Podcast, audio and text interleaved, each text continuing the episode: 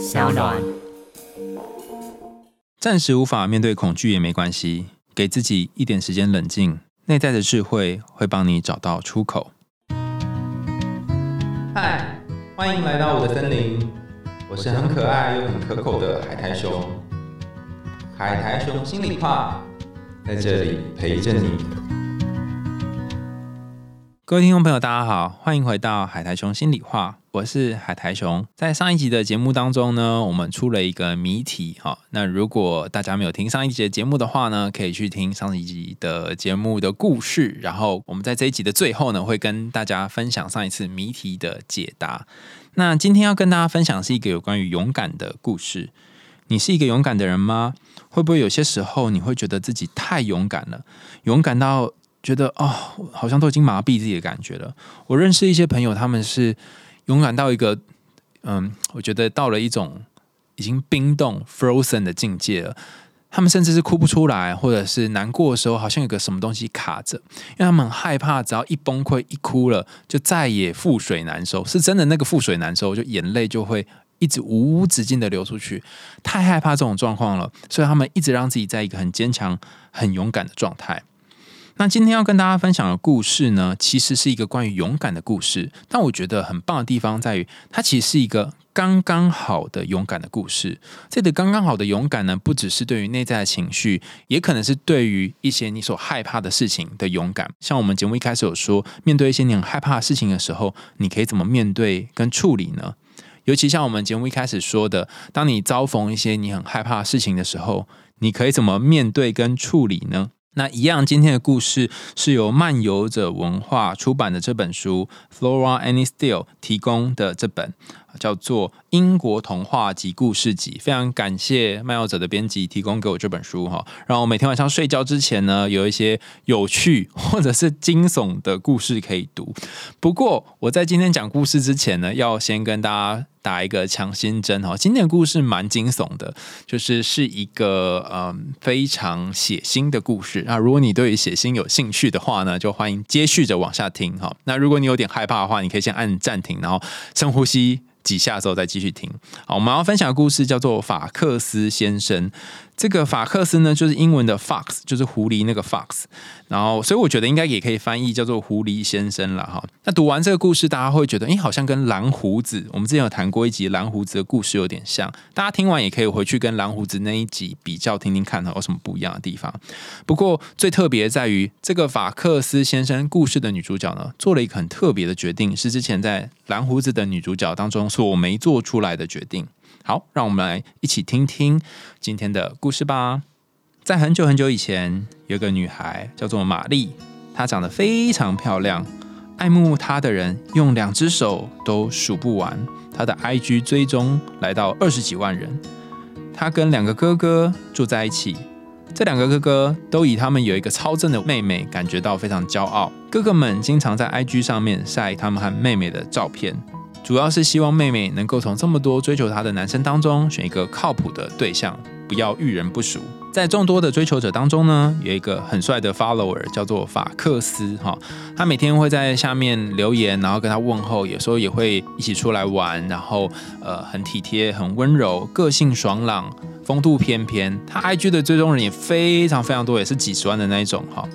他除了会传信息跟玛丽聊天之外，哈，也会接送她上下班，然后也会跟她一起谈心聊天。他是一个就会让人家觉得哦，好暖好暖，然后好像阳光在身边，觉得跟他在一起很舒服的那种男生。然后打扮的干干净净，穿着还有这个穿搭也是非常非常吸引人的这种，就是叫做极品优男嘛，哈。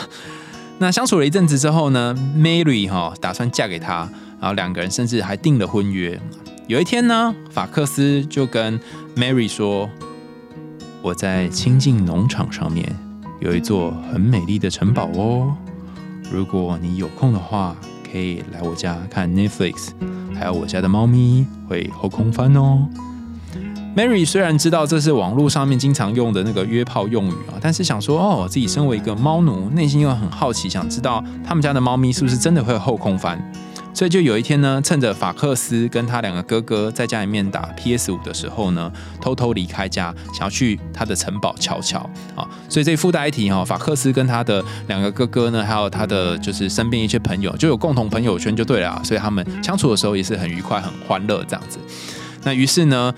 法克斯跟两个哥哥呢，就在家里面打 PS 五，然后玩《艾尔登法环》，然后一直死这样子。那此时这个 Mary 呢，哈，就偷偷的搭着高铁，连日移动到清境农场啊。然后法克斯说，他家是一个很巨大的城堡，在清境农场的上面啊。那他搭建车到新农场之后呢，发现哇，有一个好漂亮的建筑。然后身为王美，他就拿相机拍了几张照片啊，然后拍了不同角度这样子。那他光是看这个。建筑呢，就看得目瞪口呆。为什么呢？这建筑是一个非常非常坚固的建筑，然后四周用石头堆砌了很高很高的城墙，而且四面都有高塔。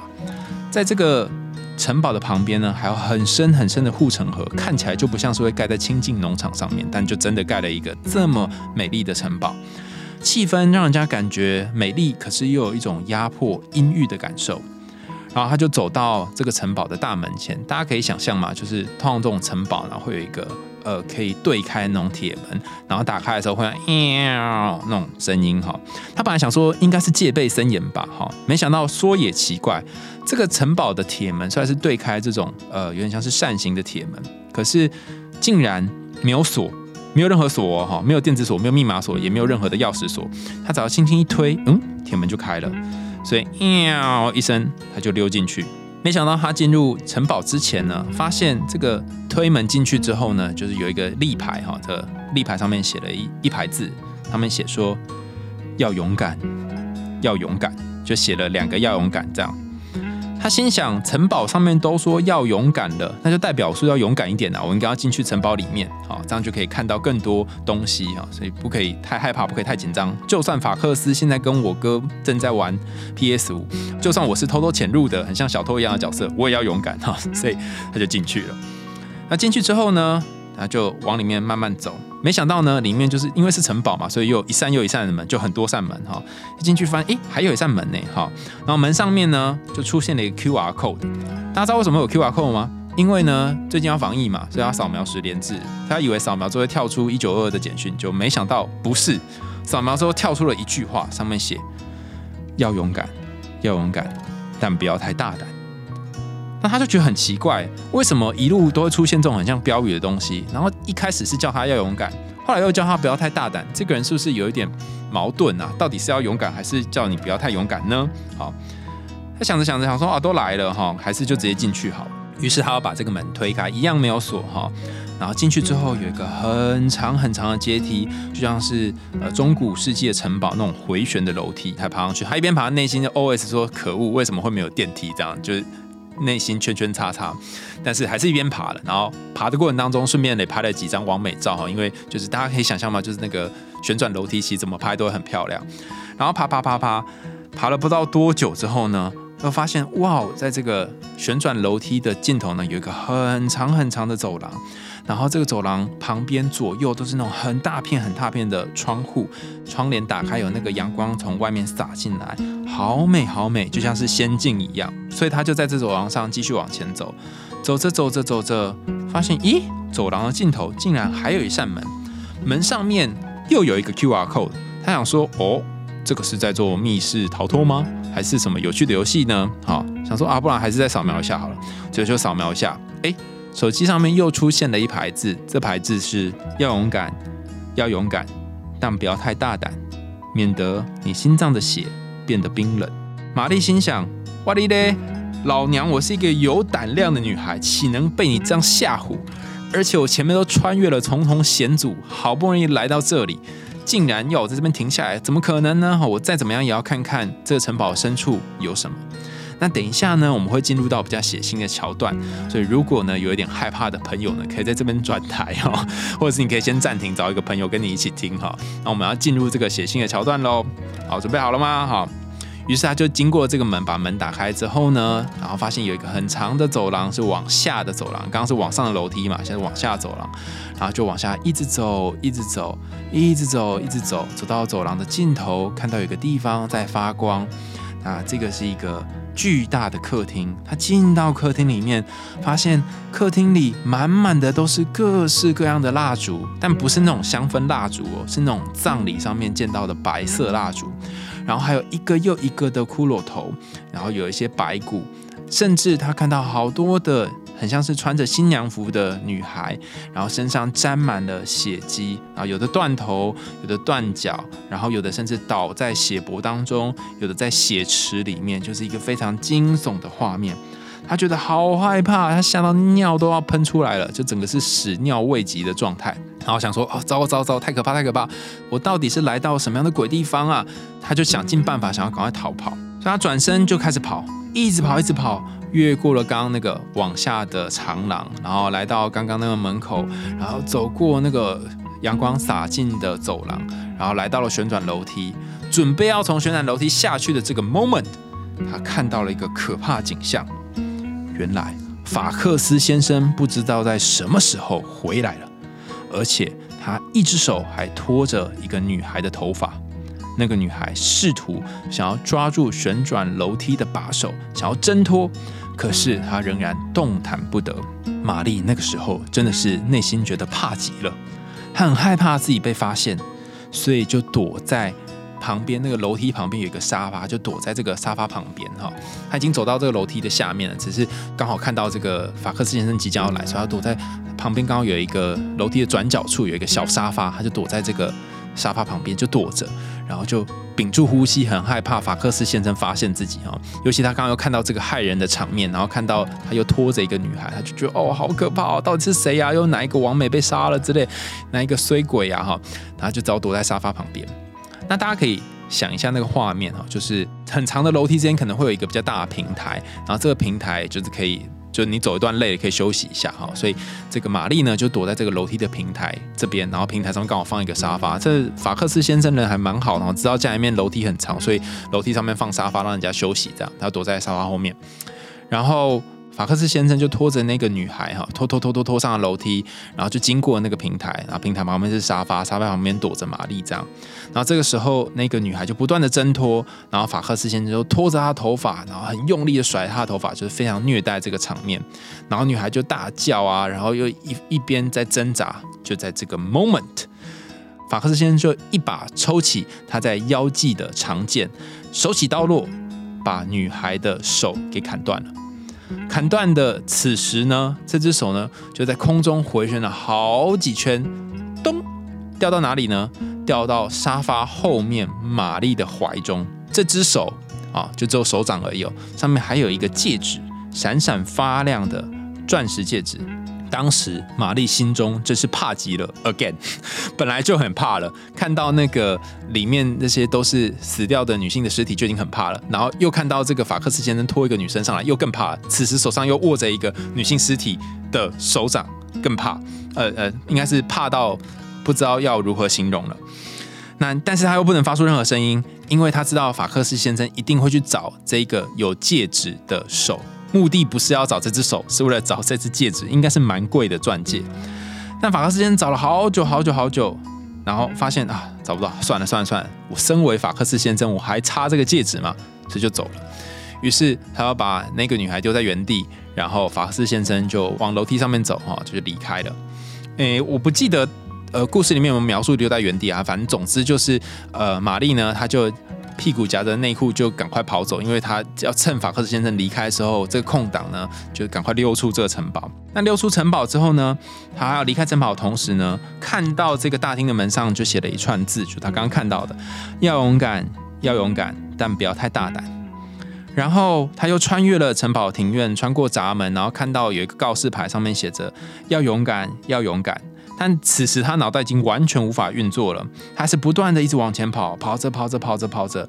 重点是，大家还记得刚刚那只手吗？就是有戒指的手，他竟然忘记把那个手给留在城堡里面，他就抱着这只手，就只有一只手掌而已。他抱着这个手掌呢，离开这个城堡，而且这个手掌上面还有一个钻戒。于是隔了几天之后呢，法克斯呢又来到 Mary 家，和他两个哥哥像是若无其事一样，一起喝酒玩乐，一边玩 PS 五、艾尔登法环。他看到玛丽的脸色好像有点不太对劲，于是就问 Mary 说：“哎，Mary 啊，亲爱的，你还好吗？脸色怎么这么苍白呢？感觉就是一个很暖男的形象嘛，就问了这句话。Mary 就回答他说：“我我前阵子做了一个噩梦，我好害怕，我最近都睡得好差哦，呃呃呃，就是有点难过的样子。”然后法克斯先生就跟他说：“Mary 啊，我跟你讲哦，梦境通常跟现实是相反的啦。不过呢，你可以跟我说说看，你做了什么样的梦呢？不论你做了什么梦，我都会一样爱你，你也会永远属于我哦。大家还记得吗？他们之前已经订过婚约了哦，所以他们即将要结婚了。但身为这个 Mary，她心内心应该是各种百感交集，而且很害怕嘛。毕竟她的未婚夫是一个杀了很多人的杀人犯。然后 Mary 就说：“呃，你不是一直说要带我去你家看猫咪后空翻吗？我昨天做梦的时候梦到了你家，可是我没有看到猫咪后空翻呢。但我倒是在梦里，你家的城堡栅门上面。”看到了一串文字，上面写着“要勇敢，要勇敢”。然后 Mary 本来要继续说哈，但是法克斯先生想说：“糟糕了，我很少有让人真的来到我家的城堡看到这些文字。通常看到的女人当次就已经死了，不会有人事前就先看到。”他就很害怕，所以他连忙解释，他很害怕自己杀人的嗜好会不会被被发现。他就说：“哎，不是这样的哈，听我解释啊。”但是玛丽打断了法克斯先生，就继续说：“然后我穿过了庭院，越过了大门，大门前面有一个牌子，上面也写着‘要勇敢，要勇敢，但不要太大胆’。” Mary 一边说，然后一边沉着气。此时法克斯先生脸色大变。啊就长得跟大便一样，坐着动也不动。然后玛丽就继续说：“当我穿过了大厅，走过了走廊，走上了楼梯，我没有看到任何一只猫咪，也没有看到猫咪后空翻，甚至连一个人影都没有看到。你家不要说是 Netflix 了，连部电视机都没有。不过我看到在梦里面，你家的城堡里面。”就那个楼梯的尽头有一扇门，上面写着“要勇敢，要勇敢，但不要太大胆，免得你心脏血流变得冰冷。”但当然，法克斯先生，你知道这个是梦境嘛？现实生活当中可能并不是这样。他在这里先给法克斯先生一点点台阶哈，然后法克斯在这个 moment 哈已经冷汗直流哈，脸色变得铁青，但是他仍然一句话都不敢说。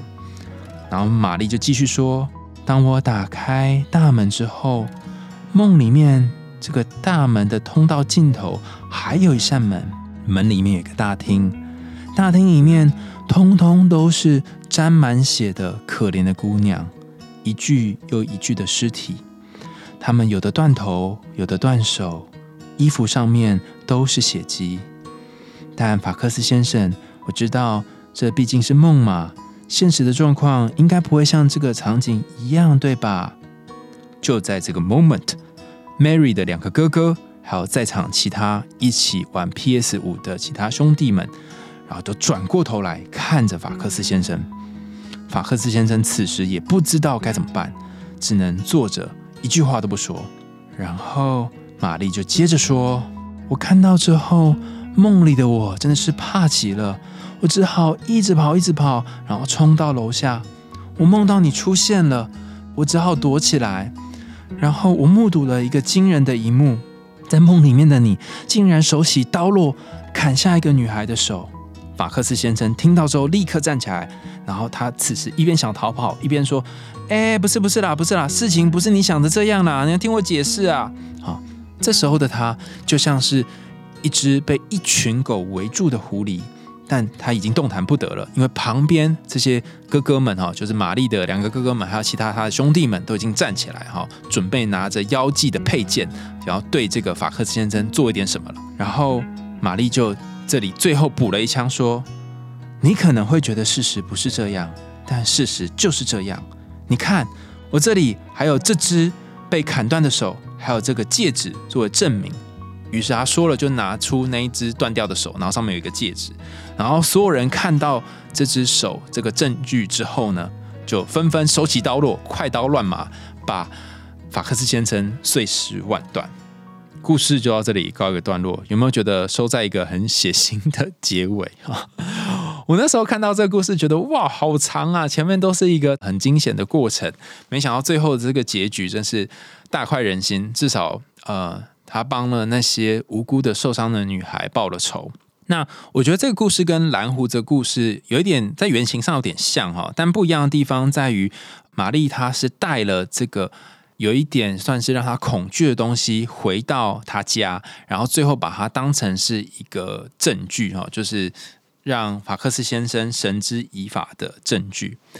那在今天分析故事的一开始，我想跟大家分享一个小小的，应该算是身边朋友的一个小故事哈。这是一个关于哭不出来的女孩的故事哈。前面有谈到说，有些朋友就是引到一个状况，是勇敢到一个程度，没有办法真实的哭泣出来。我这个朋友 Cindy 呢，她小时候曾经目睹家人家暴的画面，妈妈曾经把呃碗盘都摔到地上，然后把家里面的桌子整个翻掉，然后爸爸还曾经拿菜刀追杀妈妈，然后两个人曾经在厕所扭打，甚至 Cindy 呢还躲在房间里面都不敢出来。那目睹了这些画面，他觉得这些伤口好像永远都不会好了，因为他很害怕，很害怕声音，尤其是那种呃。碗盘撞碎的声音，或是桌子掉到地上的声音，他甚至有一段很长的时间是连厨房都不敢进去。但是大概到二十几岁之后呢，他发现这些很害怕暴力或很害怕声音的这个状况，诶，突然不见了。他好像开始变得天不怕地不怕，然后很勇敢。他不止敢徒手抓蟑螂，他也敢去在呃，比如说他大学的时候看到有些同学霸凌一些弱势，他会呃跑出来哈，为那些同学出一口气，甚至是会拿扫把啊、拿脚啊踹回去。这种变成一个很很猛的，我觉得用一个词来形容 Cindy，好像是神力女超人的感觉哈。她开始不止可以维护自己的权益，也可以维护身边的人的权益。那我认识 Cindy 的时候，大概是在她二十四、二十五岁的时候。有一次我忘记是聊到什么，我们好像是看电影吧，我就问他说：“哎，这部电影很感人哎，我刚刚在呃开开演之后不到十分钟就开始爆哭了。但你为什么从头到尾都没有哭啊？然后我好像也很少看到你哭哎。然后 Cindy 跟我说，他自从然后十七、十八岁之后就再也没有哭过。然后。他甚至不知道要怎么样让自己哭，就是我们这一集一开始有谈到那个忘记怎么哭泣的人，我就问他说：“哎，什么叫做不知道要怎么哭啊？”他跟我说，有些时候他会觉得有一些难过，有一种好像有什么东西像海浪要从呃胸口慢慢涌到脸颊上的这种感觉。我不确定有没有人有过这种感觉，他会有这种感觉。可是这个要涌上来的海浪呢，它就是涌到脸颊之后。然后就退回去，他没有办法变成真正的眼泪哭出来，他就是会卡在胸口或卡在鼻子的旁边，然后会有一种很不舒服的感觉，就在那里。那久了之后，他就也习惯了。他甚至还出现一些很特别的症状，就是有些时候他会到厕所去催吐，就是想要把那个像海浪一样的感觉催吐出来。他会想要让那个很不舒服的感受可以吐出来，啊，有些时候也让他吐出一些东西哈。有一段时间，他甚至就是有那种没办法吃东西，就是有点厌食的状况。那我就说，这个状况陪你很久了，你有打算去？呃，寻求协助吗？或者是找一些不论是智商或者是身心科的帮忙？他就说，他跟我讲了一句话，我到现在印象非常深刻。他说：“那现在能够帮得了我吗？我自己都没有办法帮得了我自己了。而且过去是可以改变的嘛？那些发生过的事情，我爸妈对我造成的伤口是不会消失的。”然后他在讲这些事情的时候，都是呃一种很冷静，好像在讲其他人的事情一样的感觉。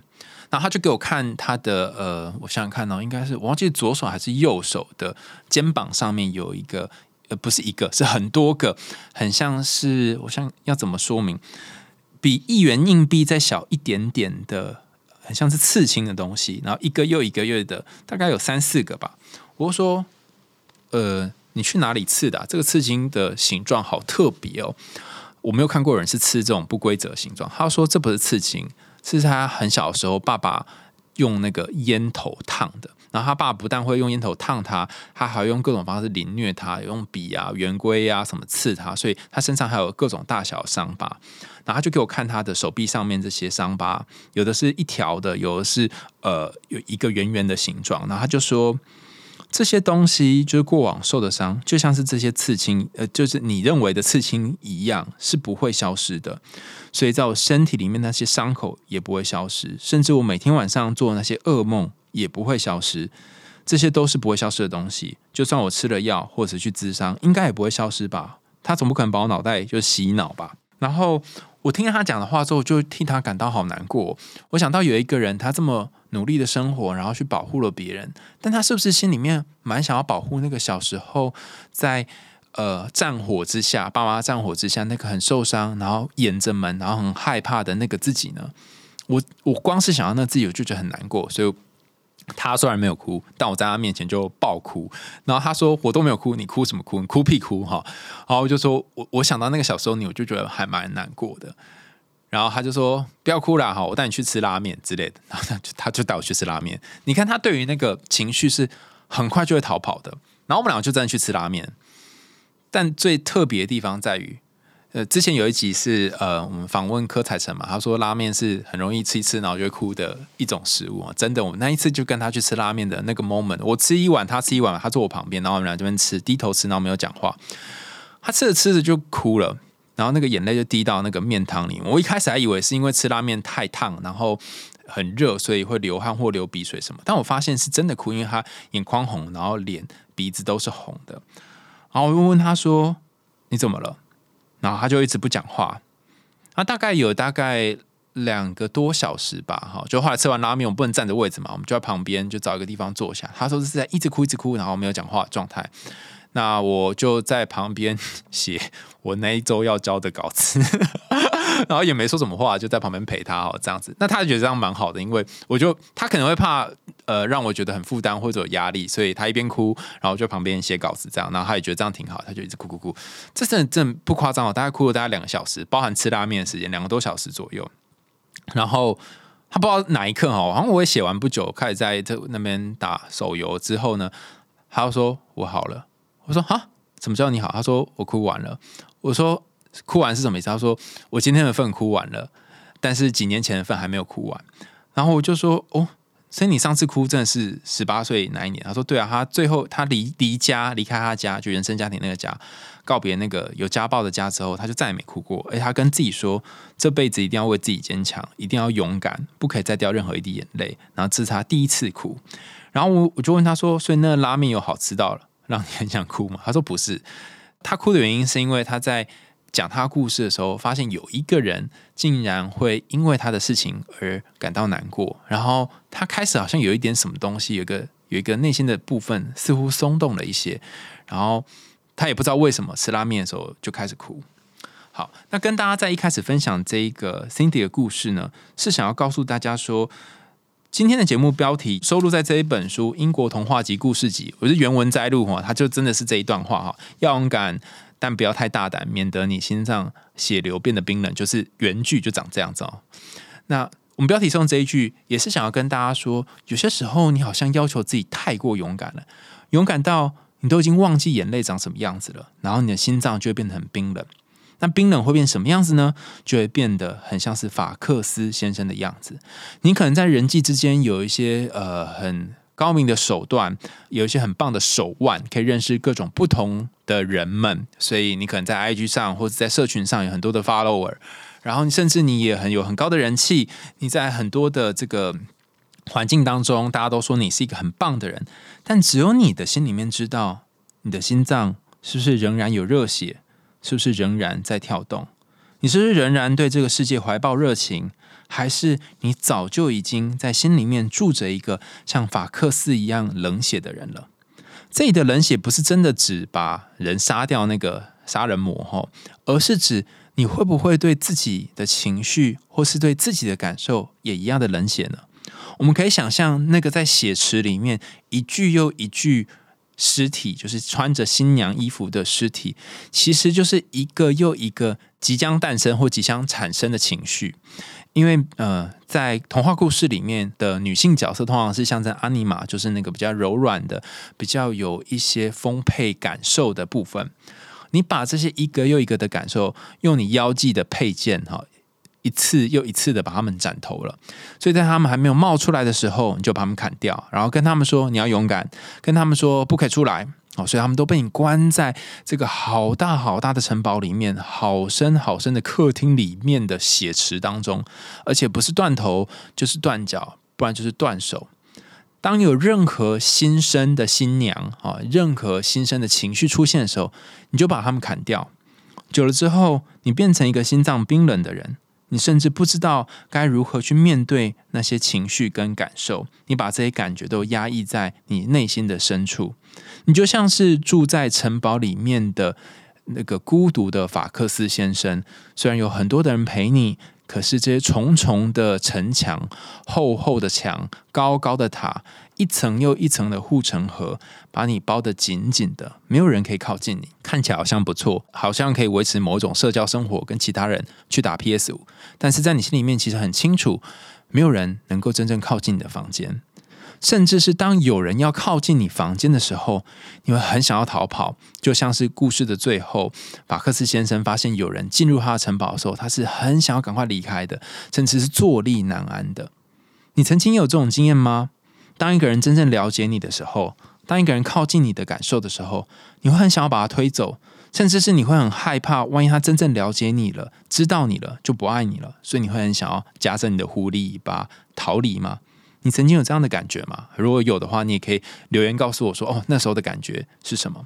法克斯先生就是一个这样的人，他的心脏已经停止跳动了，他的血已经变成冰冷了。但这个故事提供一个很棒的寓意，就是我觉得应该算是一个转换吧，就是说你可以勇敢，但不可以勇敢到太过冰冷。以这个女主角 Mary 的旅程来说。一开始，她等于是进入了这个城堡的很深处嘛。她不断看到好多好多的标语，都是叫她要勇敢，但就跟她说不可以太勇敢，不可以太大胆，好像要有一点用台语讲说就攒攒吧，有一点分寸，要拿捏好那个分寸，以至于他在进入这个城堡深处，进入到这个里面有很多呃断头的女生、断手的新娘的这个地方的时候。其实他并没有被这个黑暗给同化，他并没有像法克斯先生一样变得冷血，他反而是安然的离开了这个城堡，然后最后拿出了这只手，当成是某种证据，把法克斯先生给杀掉。所以以这个故事的安排情节来说，如果你希望那个有情绪的、有眼泪的、会感动的、有真心的你出现。你希望比较自然的你开始流动的话，那你可能要先逮捕这个法克斯先生，就逮捕这个守在城门前哈，然后有任何的风吹草动都会就是手起刀落砍掉这一切的法克斯先生。但是这个路程是辛苦而且困难的，而且在法克斯先生这个童话里面有指引要怎么去抵达。这个请法克斯先生先离开，或是逮捕法克斯先生的路途，他其实有给一个指引。这指引是什么呢？有些时候哈，当你所面临的恐惧跟害怕是目前的你暂时无法面对的时候，那你其实可以先逃跑。就像是玛丽一样，Mary 她一开始面对法克斯先生，大家可以想象一下吗？如果他在那个回旋楼梯上面沙发旁边，他就冲出来说：“你这个混蛋，把这个女孩给我交出来！”然后跟法克斯先生对干的话，他应该也会死吧？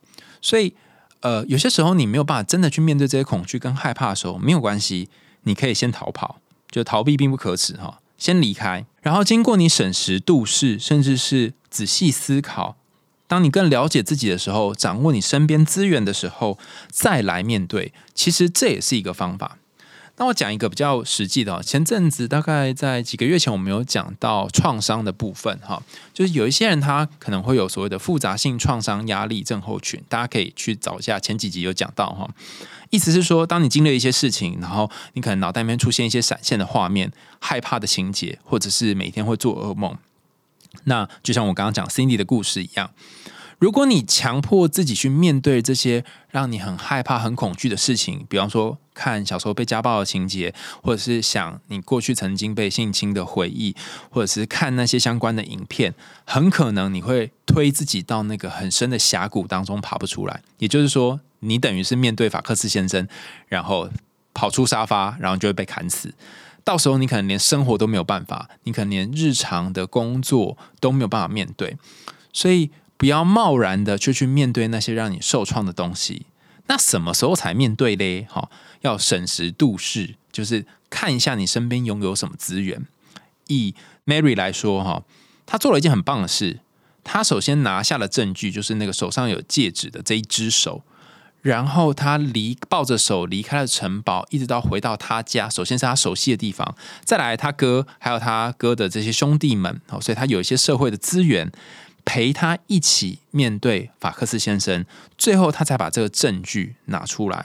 所以，如果你要去面对这些创伤，这个路途上面是要有一些社会支持，有一些帮忙你的人的，千万不要孤军奋战，不要一个人去面对这些种种的东西。除此之外，也不要在一个不利于你的环境去面对这一切。比方说，有的人可能长期被家暴，那目前还住在家里，虽然长大了，可是在这个家里面就有一个很强大的压力，所以他可能没有办法真实的面对家暴自己的家人，不论是爸爸妈妈或是其他的照顾者。那这时候，你如果在这家里面直接面对，可能就不是一个聪明的做法。可能到咨商室，或者是等到呃，可能跟家人一起到其他地方，比如说其他亲友在的地方，或是让你觉得一个比较安稳的地方，再来面对有公正的第三方、第四方的时候，或许面对的恐惧会比较容易一点。面对的意思不是说你要跟玛丽一样，真的把呃你家人或者是你伤害你的人的罪行直接翻出来，一定要做这件事哈，而是光是看到这个让你恐惧的东西本身。就很难了。比方说，你要开始去回想，或者是去描述一个让你受伤的情境，不要在只有你自己一个人的时候，因为你可能会陷进去。在有人陪你的时候，把这些画面光是讲出来，就像是玛丽去跟呃，在这个聚会当中。跟法克斯先生还有跟大家去讲这整件事情是一样的。他从做了一个梦嘛，然后他说他做了一个梦，然后梦到呃看到什么样可怕的景象，然后最后看到法克斯先生砍断手。光是讲出这一段创伤本身就是一个很不容易的过程，甚至很多时候我们要讲两次、讲三次、讲了好几次之后，这个创伤的感觉才会慢慢慢慢淡化。这也是为什么在这个故事当中，你会反复的听到一些重复的话：要勇敢，要勇敢。我会反复看到一些重复的画面，经过一个门，又经过了一个门，又经过一个大厅，表示它是一个重复而且需要累积很长时间的过程。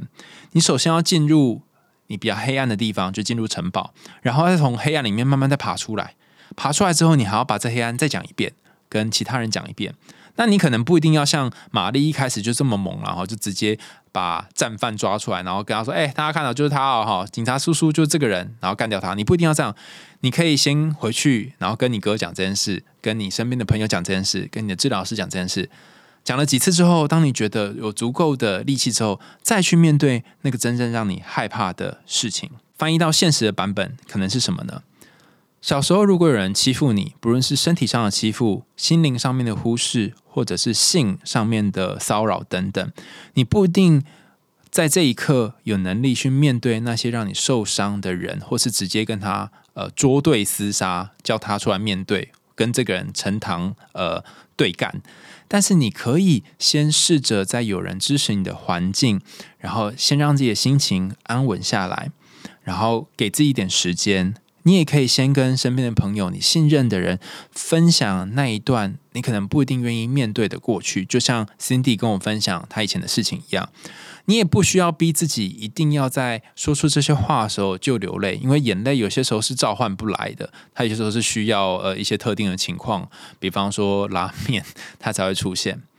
那讲了之后，甚至是你可能讲了好几次。嗯，还在这创伤当中，你不一定会愿意去跟那个伤害你的人和解，或者你还没有能力去面对那个伤害你的人，不论是小时候照顾你的人，或者是那些曾经对你做出很糟糕事情的人，你可能还没有办法面对这件事情，那也没关系，你可以再等一段时间，等到你有足够的资本力气了，你再把那个手中的证据拿出来，可能是那个被切断的手。在今天的故事最后呢，要跟大家讲，这个手有一个特殊的，我自己想到的啊，我不确定作者当初是不是有想过这个哈，特殊的意涵。大家记得这一只手上面有一个戒指吗？戒指其实是代表结婚、承诺、婚约或者是一个新的开始。当一个人帮另外一个人戴上了戒指，表示他们人生要进入下一个阶段，甚至是代表嗯，就一对灵魂的结合哈。在荣格心理学里面，我们称作圣婚啦，哈，就是阿尼玛跟阿尼玛斯的结合。那把这只手斩断，某种程度上面，他获得了这个戒指，意思是说，过去你可能跟某一个伤口结合，或是你的回忆可能跟某一个伤害你的人结合。现在把这一只手斩断了，并且拿到了当时结合的这一个，应该算是戒指嘛，或是结合的信物，你有权利。你有你自己的方法选择怎么去面对这个经历，怎么去处理这个信物。重点是你要把这个戒指握在你的手里，就算是再害怕，也要握在你的手里。当然，过去可能是伤害的回忆，过去可能是很难受的一些经历，但这些经历也可能变成一个闪耀的、充满光辉的戒指。那或许你曾经遇人不淑，但是这个戒指。有机会可以带给你另外一种不一样的第二人生，只是你要记得把它捡起来哈，不要丢在那个让你恐惧的现场。如果你曾经有那些让你觉得难受的回忆，请记得找一个你觉得可以面对的时间，然后好好的把那个遗留在现场的宝贵的戒指给捡回来。这个戒指可能暂时还找不到它的功用，但先留在身边。或许有一天需要你的人，或者是你可以相信的人，可以陪你一起去面对那些过往的伤痕。在今天的节目最后呢，要跟大家分享上一次我们那个树林里的小孩故事的谜底哈。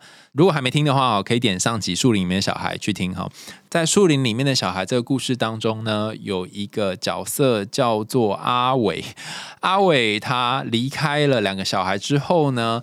到底有没有去找面包呢？啊，那有几个答案，大家参考看看啊。上次有有给大家几个参考答案嘛？哈，然后我现在来跟大家说，如果你选这些答案的话，分别代表什么意思？哈，第一个是阿伟去找面包，第二个是阿伟逃跑了，第三个是阿伟可能想找面包，但是中途发生意外。哈，如果你相信的是第一个，就是阿伟去找面包，或许在茫茫的人海当中，或者你经历了很多不同的。现实的人生的考量，你还是愿意相信人性本善，所以你相信阿伟是愿意找面包的。你可能会说：“哦，有啊，有啊，有啊，阿伟不是后来因为强盗罪被逮捕嘛，所以他应该是去抢面包吧，所以才被逮捕。”哈，这是一种路线的解释哈。但其实故事里面没有说的很清楚嘛，他没有说阿伟是强盗什么东西。好，那如果你是选第二个答案是阿伟逃跑了，或许在你心中的深处是不相信这世界上有任何可以真正依靠的人。你可能觉得靠什么人都会倒，所以你也不相信有一个人可以让你靠，包含阿伟这个人也没有办法让你靠，或者是说你过去曾经受到某一个人伤害，所以当有一个人做出一些稍微让你受伤的事情的时候，你就会警铃大作，觉得嗯，这个人应该会伤害我，所以你会猜阿伟应该是逃跑了，然后他没有去买面包。那我自己比较喜欢的是第三个解释哈，就是阿伟可能是想找面包，但中途发生意外。或者是他中途忘记了 之类的哈。总之，如果你选这个选项的话，那或许你相信人性本善，但是你也相信，虽然人性本善，但呃，人生嘛，总是会有一些诱惑哈。就是如果嗯有一些更大的利益的时候，他不一定会选择善良的这条路。如果你相信这个答案哈，那或许你在经历了人生各种考验之后。你还是相信有一些人是可以靠的，但同时你也会对一些人有一些防备心。那你的解释可能是：哦，阿伟可能去找面包，那他也真的去抢了面包，可他在抢面包回来的路途当中，可能被别人逮捕了，所以他就没有办法把面包带给小孩。如果是这个解释的话，你在心中还是相信阿伟是一个善良的人，只是遇到一些不可抗力的事。那同样的，这三个答案也可能可以去对应到你日常生活当中你自己对人的相信。你相信的人是哪一种阿伟呢？你身边的朋友，甚至你的爱人，你觉得他会丢下你不顾吗？你觉得在你肚子饿的时候，他们会为你去找面包吗？欢迎在下面留言跟大家说说你对于今天我们最后这公布答案的想法。还有，你可以说说今天关于法克斯先生，你听完之后有什么感觉？有没有觉得很惊悚，尿都要喷出来了？又到节目的尾声啦，感谢大家收听，欢迎大家在 Apple Podcast 或其他留言管道告诉我们听完这集的感觉和想法哦。也欢迎大家透过 Sound On 这个平台赞助阿雄我们家的猫咪罐头。想听更多有趣的童话故事跟心理学知识吗？海苔熊心里话，我们下次见，拜拜。